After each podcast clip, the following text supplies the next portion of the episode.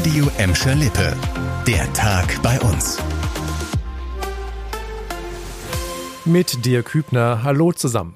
Morgen soll es endlich soweit sein. Es könnte in Gladbeck, Bottrop und Gelsenkirchen mal wieder regnen. Ein ganz besonderes Ereignis in diesem Sommer, denn Regen war ja in den vergangenen Wochen bei uns Mangelware. Die anhaltende Trockenheit hat in unseren Städten Spuren hinterlassen. In vielen Parks sind Böden und Pflanzen vertrocknet. Mitten im Sommer fällt schon Laub von den Bäumen. Die Städte kommen mit dem Wässer nicht mehr hinterher. Im Moment könnten nur noch junge Bäume und Pflanzen gegossen werden, haben uns die Sprecher in den Rathäusern von Gladbeck, Bottrop und Gelsenkirchen gesagt. Die Städte hoffen, dass die Bürger mithelfen und Bäume vor ihrer Haustür selbst mit Wasser versorgen. Die Wälder bei uns leiden noch nicht so sehr unter der Trockenheit. Laut dem Regionalverband Ruhr fällt durch die dichten Bäume nicht so viel Sonnenlicht auf den Waldboden. Deshalb ist er noch nicht so trocken und kann mehr Regen durchlassen. Und es gibt noch eine Entwarnung. Trotz der Trockenheit müssen wir uns um die Trinkwasserversorgung in Gladbeck, Bottrop und Gelsenkirchen keine Sorgen machen. Die Talsperren seien noch gut gefüllt, haben uns die Wasserversorger RWW und Gelsenwasser gesagt. Auf diesen Tag haben Bücherfreunde im Bottrop gewartet. Nach neun Monaten hat die lebendige Bibliothek in der Bottropper Innenstadt heute zum ersten Mal wieder geöffnet. Seit November letzten Jahres war die Zentralbücherei im Kulturzentrum geschlossen und die Handwerker hatten das Sagen.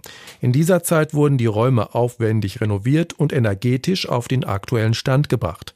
Zwischendurch hatte ein Übergangsstandort der Bibliothek im ehemaligen katholischen Stadthaus geöffnet.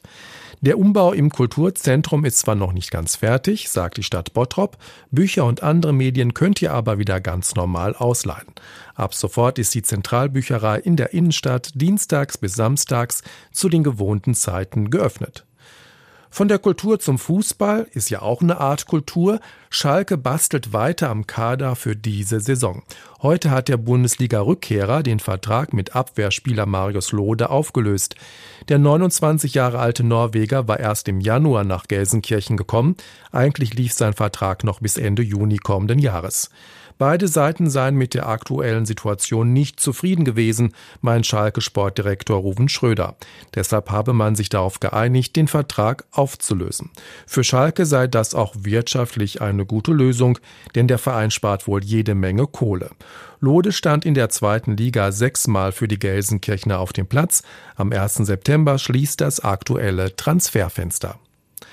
Ja, zum Schluss noch eine kuriose Geschichte. Der Start des Pop-up-Biergartens auf dem Heinrich-König-Platz in der Gelsenkirchener Innenstadt verschiebt sich um einen Tag. Eigentlich sollte heute Nachmittag die offizielle Eröffnung sein.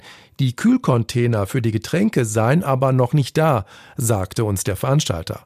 Also, wenn ihr heute im Schatten der St. Augustinuskirche ein kühles Bier genießen wolltet, daraus wird nichts. Erst morgen soll der Biergarten öffnen und dann werden hoffentlich bis Ende September verschiedene Gastronomen aus der Innenstadt die Tische und Stühle bewirtschaften.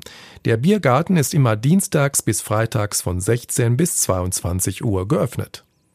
Das war der Tag bei uns im Radio und als Podcast. Aktuelle Nachrichten aus Gladbeck, Bottrop und Gelsenkirchen findet ihr jederzeit auf radioemschalippe.de und in unserer App.